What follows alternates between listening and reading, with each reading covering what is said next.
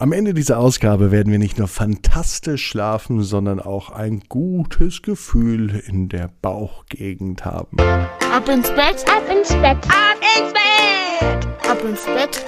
Der Kinderpodcast. Hier ist euer Lieblingspodcast. Hier ist Ab ins Bett mit Episode 155. Hier ist die gute Nachtgeschichte für den Donnerstagabend. Ich hoffe, ihr hattet einen schönen Tag und konntet ähm, tolle Dinge heute machen. Ich wünsche euch auf jeden Fall, dass ihr heute eine traumhafte Nacht habt. Und wisst ihr, wie die schneller kommt und wie die vor allem besser noch wird, wenn man sich reckt und streckt. Das ist tatsächlich so. Also nehmt die Arme und die Beine, die Hände und die Füße und streckt alle so weit weg vom Körper, wie es nur geht. Macht euch ganz, ganz, ganz, ganz, ganz, ganz lang. Eieieiei. Und spannt jeden Muskel im Körper an. Und dann lasst ihr euch ins Bett hinein plumpsen. Sucht eine ganz bequeme Position. Ruckelt euch noch ein bisschen zurecht, ja. Und ich bin mir sicher, dass ihr heute die bequemste Position findet, die es überhaupt bei euch im Bett gibt. Hier ist die gute Nachtgeschichte für den Donnerstagabend. Mark und das schnelle Restaurant. Mark ist ein ganz normaler Junge. Er liebt das Essen. Und nicht nur das, was Mama oder Papa kochen. Und eigentlich schmeckt es besser, wenn Mama kocht. Im Moment kocht Papa aber mehr, denn er ist zu Hause. Und Mama geht arbeiten. Sie arbeitet nämlich in einer Arztpraxis. Aber dass es bei Mama besser schmeckt, aber auch nur ein ganz kleines bisschen, das behält Mark dann doch lieber für sich. Noch viel lieber als zu Hause ist Mark aber in einem Restaurant, wo Kellner an den Tisch kommen, ein Bedienen, man aus einer großen Speisekarte auswählen kann. Ja, das findet er einfach gut. Und tatsächlich liebt er auch nicht das Essen nur dort, sondern vor allem auch die Auswahl. Besonders toll ist es für ihn, bedient zu werden. Man sucht sich einfach ein Essen aus, ja, und kurze Zeit später steht es auf dem Tisch.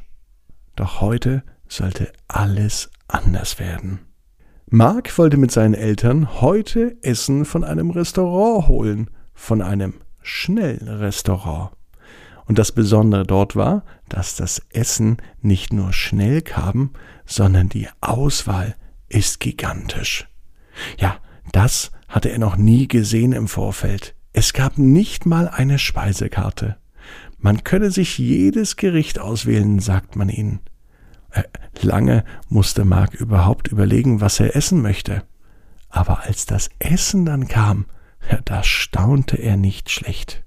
Bei den meisten Restaurants gab es Essen zum Mitnehmen, so auch bei diesem, doch dieses Restaurant war neu. Alle sprachen darüber. Ja, sogar die Nachbarn haben am Telefon Bescheid gegeben, dass man unbedingt in dieses Restaurant gehen sollte. Papa fuhr langsam mit dem Auto vor. Die Schlange vor dem Laden war riesengroß. Alle mussten natürlich im Auto sitzen bleiben, und sie waren schon tierisch aufgeregt. Auch Mama und Papa konnten nicht glauben, dass es ein Restaurant ohne Speisekarte gibt. Woher weiß ich denn, was ich essen möchte? fragte der Papa. Und Mama sagte, ein gutes Restaurant hat nie zu viel Auswahl. Die Erwartungen der Eltern schienen nicht besonders hoch. Mark aber erwartete sich jede Menge. Ach, ich weiß immer noch nicht, was ich essen soll, sagte der Vater. Also mir reicht ein kleiner Salat, sagte die Mutter. Und Mark? Mark wollte das essen, was er schon lange nicht mehr gegessen hat was er aber richtig doll mag. Vielleicht etwas, was er schon vergessen hat.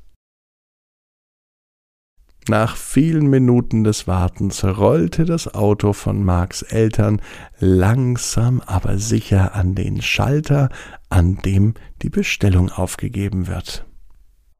Herzlich willkommen, guten Tag, willkommen beim schnellen Restaurant. Ihre Bestellung bitte. Äh, ja, guten Tag. Mein Name ist Klaus. Klaus Widinski, sagte der Papa von Mark etwas überrascht. die Stimme, die aus dem Lautsprecher kam, sagte Ich weiß doch, dass Sie der Herr Widinski sind. Sagen Sie doch mal lieber, was Ihre Frau und der Mark essen möchte. Sprachlos schauten sich die Eltern von Mark an, und Mark war ebenfalls sprachlos. Woher kannte der Mann, der mit ihnen sprach, die Familie Wedinski? Und woher kannte er den Namen Mark? Und woher wusste er das alles? Noch bevor sie weiter überlegen konnten, sagte der Mann Was möchten Sie denn essen? Darf ich Ihre Bestellung aufnehmen? Fast überwältigt, sagte der Papa von Mark. Also, ich möchte ein Schnitzel mit Pommes. Äh, ich nehme einen kleinen Salat, sagte Marks Mama. Und du, Mark, was möchtest du? Ah, ich weiß noch nicht. Ah, ich weiß aber, sagte die Stimme. Fahren Sie bitte vor zum nächsten Fenster. Und genauso machten sie es. Die drei fuhren einfach vor. In der Wartezeit auf das Essen haben sie sich nicht einmal unterhalten.